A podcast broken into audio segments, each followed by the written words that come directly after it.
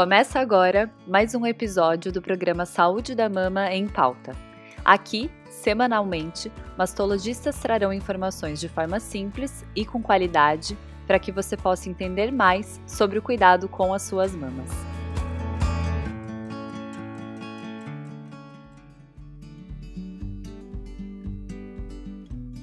que o tratamento do câncer de mama pode ter um impacto na nossa sexualidade, vocês já sabem, principalmente relacionado à alteração anatômica da mama, com a cirurgia e perda da sensibilidade com a radioterapia, e não menos importante, a perda de cabelo, algo extremamente significante para a autoestima da mulher. Mas um fator que não é perceptível fisicamente é a alteração da mucosa vaginal, que ocorre pela privação, ou seja, a falta do estrogênio, decorrente da quimioterapia e hormonioterapia. O estrogênio, hormônio feminino, age nas células da mucosa vaginal, fazendo com que elas tenham a sua elasticidade e lubrificação.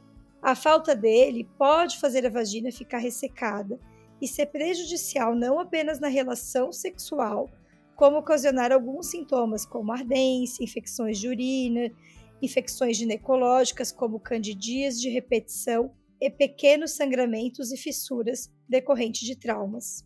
Uma dica durante a relação sexual é usar um lubrificante que se encontra na farmácia, à base de água, e conhecer seu corpo, pois entender as áreas de estímulo, o famoso ponto G, pode favorecer a lubrificação espontânea. Talvez haja uma necessidade de redescobrir essas novas áreas que poderiam ser antes mesmo as mamas, por exemplo, e com o tratamento ter sido alterado. No dia a dia, a mulher que já tratou o câncer de mama e está com ressecamento vaginal pode fazer uso, além dos lubrificantes à base de água, o uso de hidratantes vaginais, com aplicação a cada três dias. Temos vários disponíveis no mercado, Alguns pacientes questionam sobre o óleo de coco nesta hidratação vaginal, que seria um hidratante vaginal mais natural, mas não temos trabalhos mostrando que ele alteraria a nossa flora vaginal. Então, muito cuidado, pois pode muitas vezes favorecer ou desfavorecer a presença de bactérias e outros microrganismos. Além disso, ele não deve ser usado na relação sexual como lubrificante, pois pode estragar o preservativo. Atualmente, tecnologias mais modernas, como o laser vaginal, têm ganhado muita importância para os pacientes com câncer de mama, pois infelizmente neste grupo não podemos realizar a terapia de reposição hormonal. O procedimento é simples e seguro, mas ainda não acessível a toda a população. Se não cuidarmos com atenção da nossa saúde genital, podemos ter mais complicações, como infecções de repetição, e problemas como vaginismo. Muitas pacientes nunca tiveram essa conversa com seu médico, e o ressecamento a longo prazo pode ocasionar problemas maiores que necessitem de intervenções de outros especialistas, como fisioterapeuta pélvico, para exercitar a musculatura da pelve. E para terminar este assunto tão importante, não podemos deixar de comentar mais dicas para a saúde genital. Evite duchas vaginais.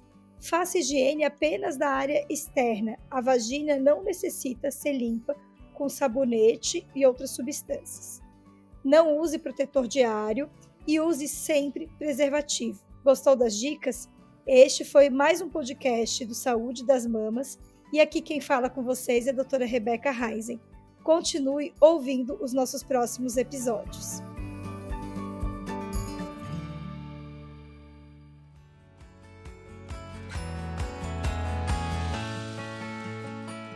Esse podcast é uma iniciativa da Sociedade Brasileira de Mastologia para te ajudar a entender mais sobre prevenção, detecção precoce e tratamento do câncer de mama.